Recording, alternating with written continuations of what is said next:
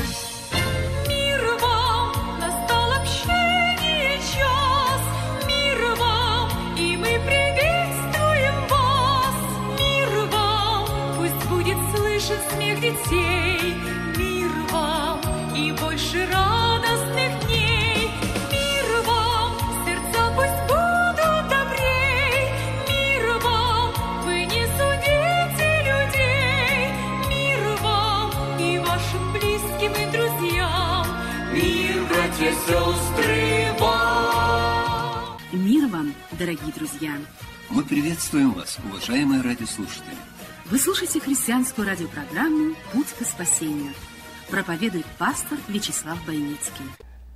Я буду говорить сегодня о ловушках, опасностях, которые расставлены на пути христианина, Божьего человека.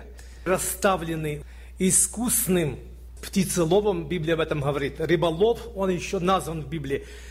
И каким образом нам, христианам, бодрствовать в это последнее время, быть на страже, стоять в вере, хранить любовь к Богу и друг к другу, успешно преодолеть эти препятствия, выйти из искушений, уповая на Господа, взирая на славу Божью, хранить свое сердце в вере.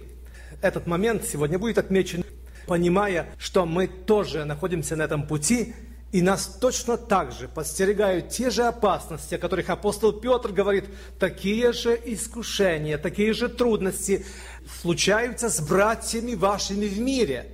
Но есть противоядие против этих уловок, против этих сетей. Книга Экклезиаст, 9 глава, стих 12. Ибо человек не знает своего времени, как рыбы попадаются в пагубную сеть, и как птицы запутываются в селках, так сыны человеческие улавливаются в бедственное время, когда оно неожиданно находит на них. Божий народ часто бывает в сетях. У меня печаль сегодня, или переживание, или борьба. Мы только Богу можем до конца рассказать, открыть, быть откровенным с Ним, с Богом – а людям иногда мы рассказываем, близким, молитвенникам, кому мы доверяем, муж с женой разделяют переживания, печали, в радости, в молитве. Господь знает, в какую яму мы попали сегодня. Он знает это искушение, в котором мы находимся. Он знает, что нам трудно сейчас. И я читаю Матфея 12 главу, стих 11 и 12. И Иисус ответил, кто из вас не пойдет вытаскивать из ямы свою единственную овцу, если она упала туда в субботу, а человек больше достоин внимания, чем овца.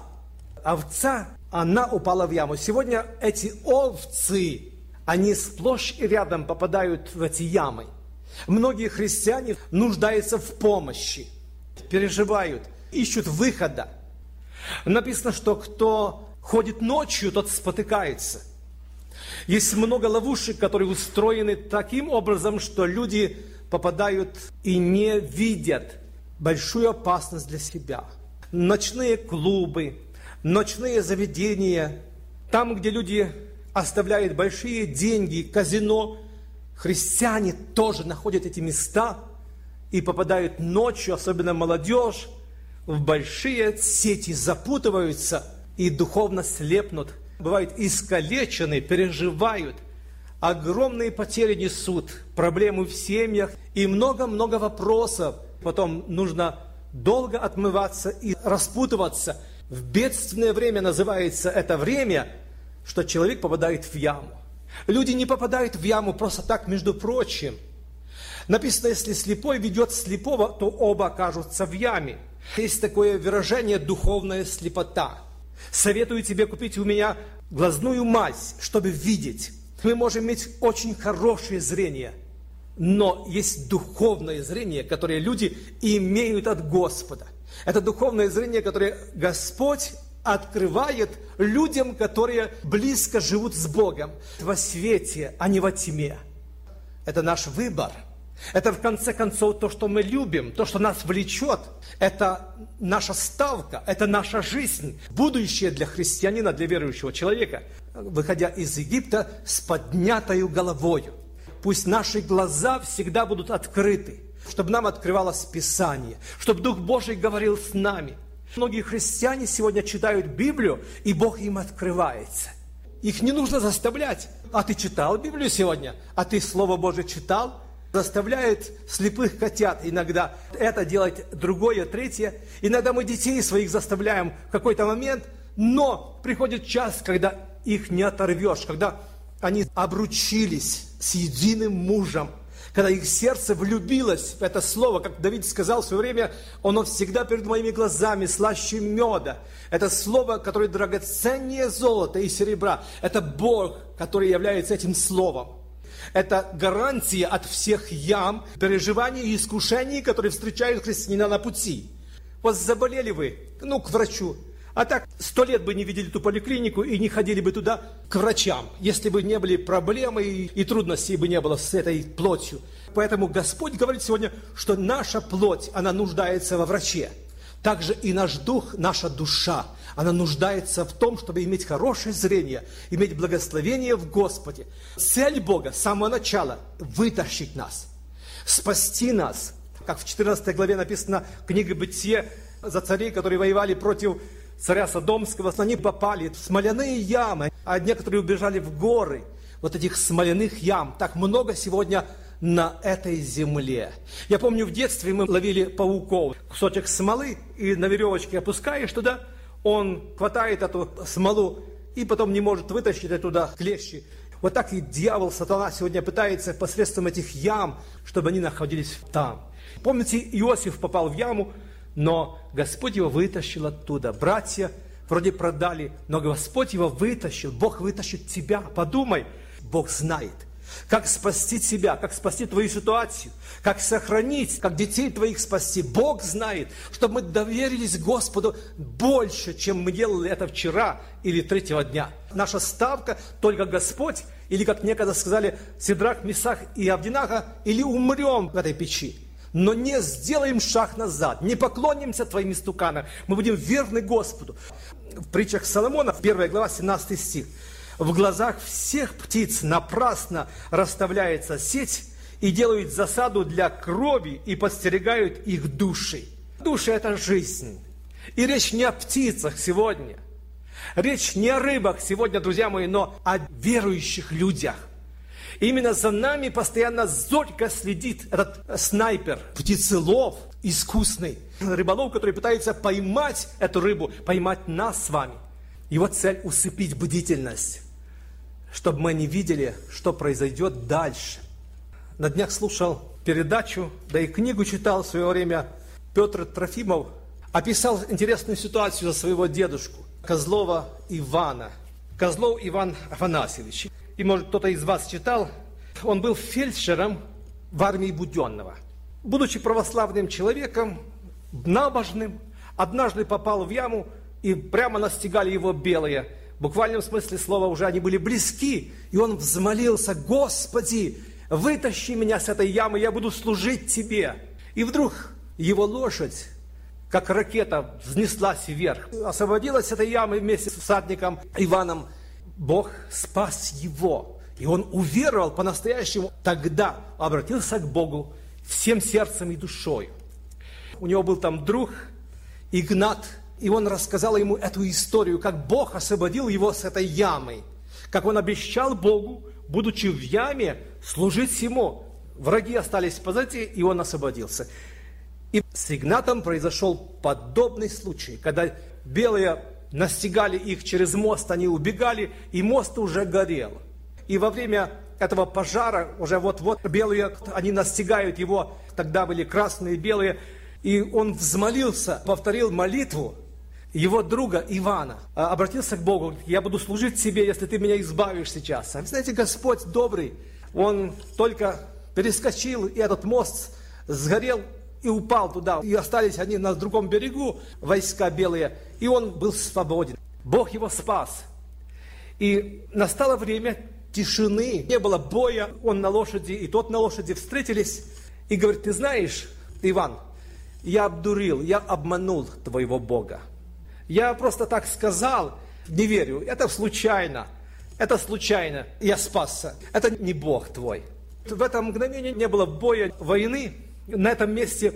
И вдруг снаряд откуда-то взялся. Снаряд упал, разорвался, и лошадь целая, а с этого Игната только клочья полетели. Он был убит на месте. Это он описывает в своей книге, он рассказывает то, что произошло, это были, это настоящая история.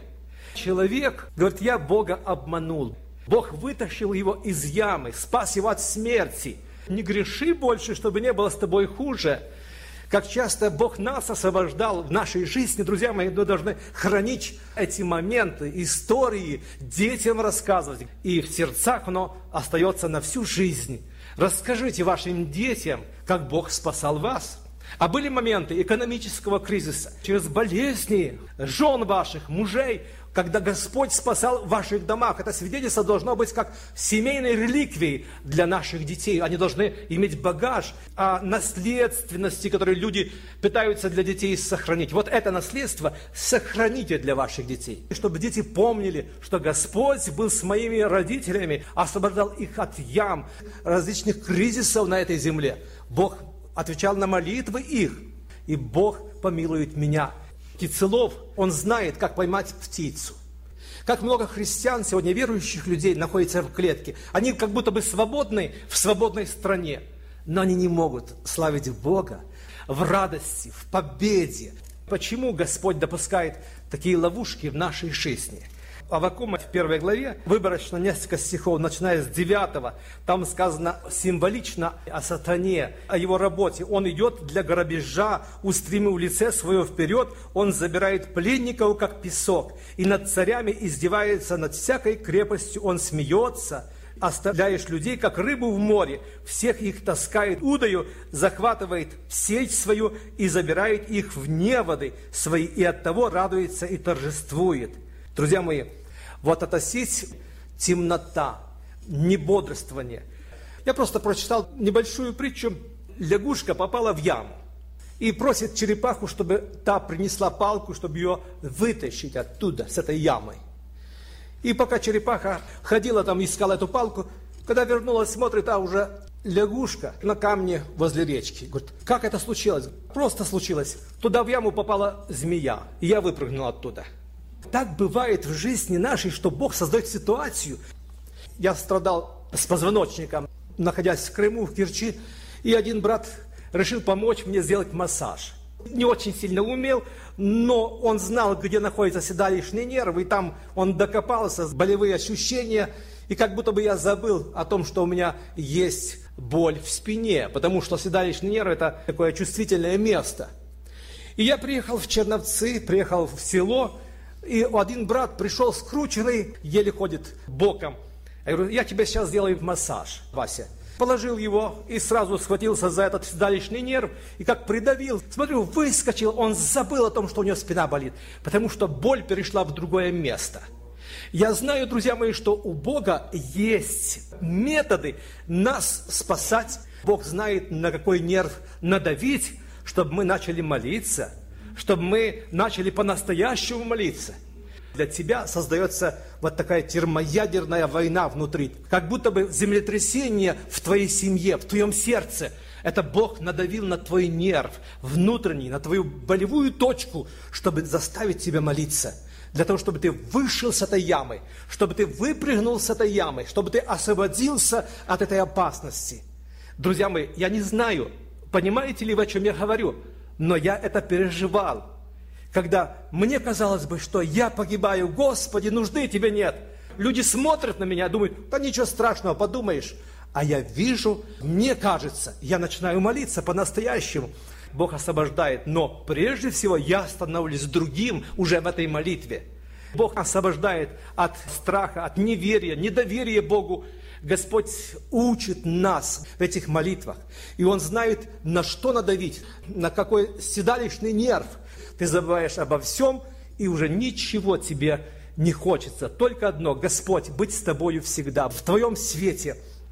Когда Бог освобождал израильский народ с египетского плена, Он подходит к Моисею и говорит, ты пойдешь, тебя я избрал для этого служения. Он говорит, я не могу, я не речистый, первая ловушка, которой дьявол пытается, может быть, нас тоже связать. а я не могу. У меня нет силы. Все могу укрепляющим меня Иисусе.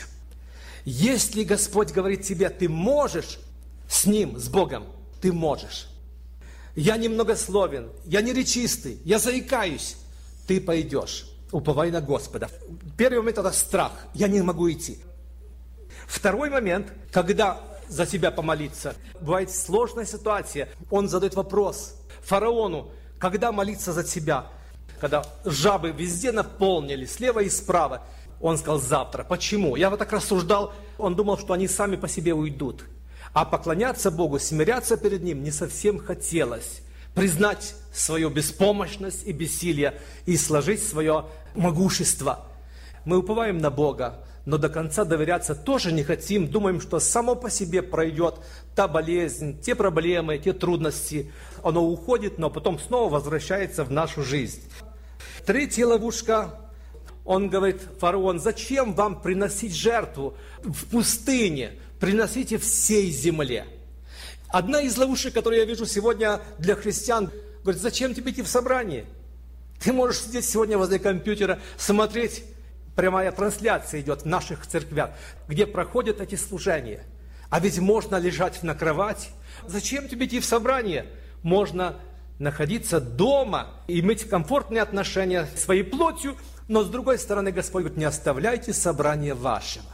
Это ловушка дьявола для многих людей, хотя интернет – это ценно для тех людей, которые больны, привязаны, прикованы к постели. Но если мы здоровы, он говорит, фараон, зачем вам приносить жертву в пустыне? Приносите всей земле. Но Господь говорит, не оставляйте собрание вашего.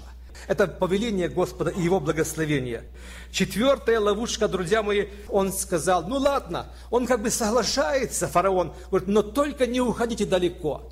Зачем быть христианином, фанатиком? Вот немножко в мире, одной ногой, одной с Богом. Это половинчатая жизнь. Выход с этих сетей – сделать решительный шаг, идти далеко, дальше обычного. Помните, Моисей в тот день, когда встретился с Богом, он пошел дальше обычного, и он увидел горящий куст. Только сделав какой-то шаг необычный в нашей жизни – перестать кушать один день, два, больше времени уделяя качественно общению.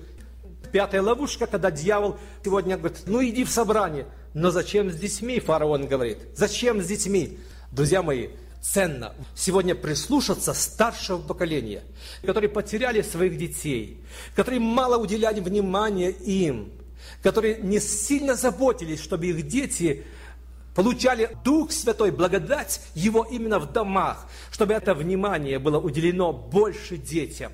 Поэтому во имя Христа, если у вас еще дети в ваших домах, создавайте во что бы то ни стало, мужья и жены, такую атмосферу, чтобы дети почувствовали Божью любовь. Не под законом, не насильно. Привить нужно любовь детям к Богу. Это ваша жизнь, это ваши отношения. Мы не можем убеждать больше, чем мы сами убеждены. Взирая на нашу жизнь, дети будут христианами. Если папа футболист, дети будут футболистами. Если мама имеет какое-то хобби, девчата будут подражать матери – когда мы служим Богу от души, от сердца, если мы отданы Христу, а у нас нет другой цели на земле, то тогда и дети наши будут служить Богу. Поэтому этот голос «Зачем с детьми?» является снова же ловушкой, которая пытается удержать сегодня христиан, чтобы они не шли за Господом дальше обычного.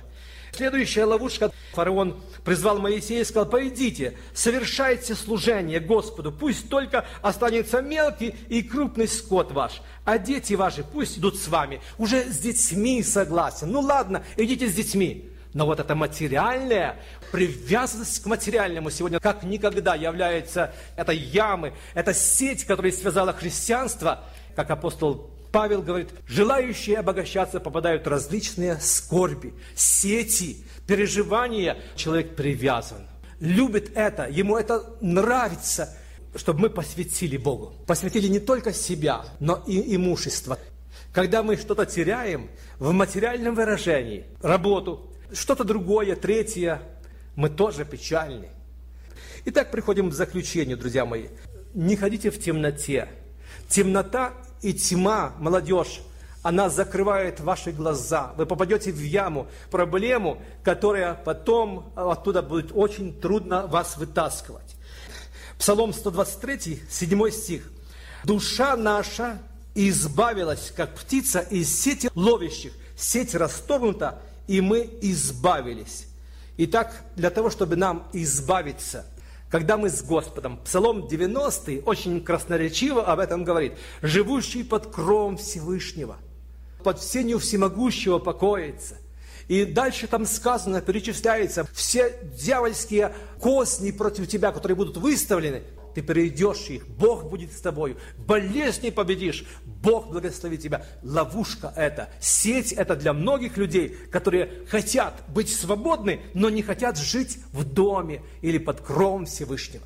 Это жить во Христе в Иисусе. Желающие быть свободным, желающие жить под кровом Всевышнего, отдать Богу свое имущество, отдать Богу свои проблемы, отдать Богу ваше не могу.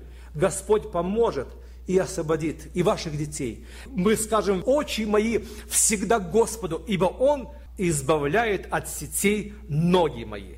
Как эти птицы, в глазах которых бросаются сети, расставляются ловушки для них, они не могут попасть туда, потому что они видят. Если наши глаза открыты, мы не сможем попасть в эти ямы. Небе кружится беспечно птица гордая И стремятся в бесконечность крылья твердые. И ветра над ней не властны Ей доступны все соблазны И доступна ей любая высота. Но чему дано свершиться, то произошло Злобный ветер искушения обломил крыло, И падение неизбежно, и расплатой за беспечность Станет ей железной клетки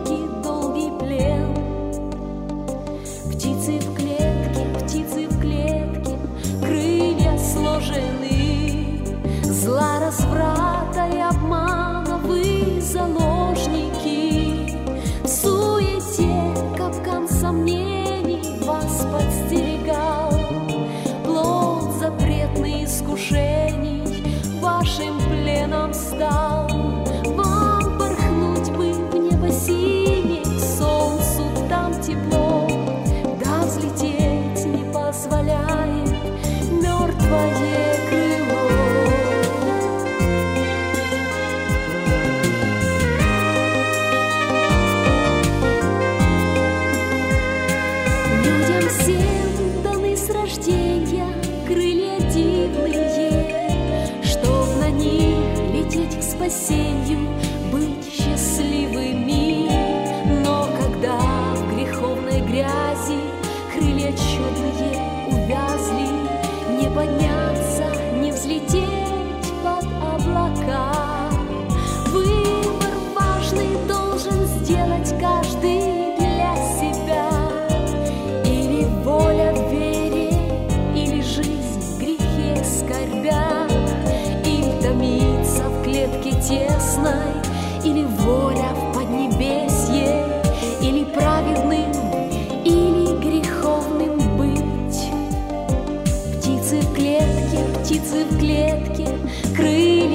Сложены, Зла, разврата и обмана вы заложники.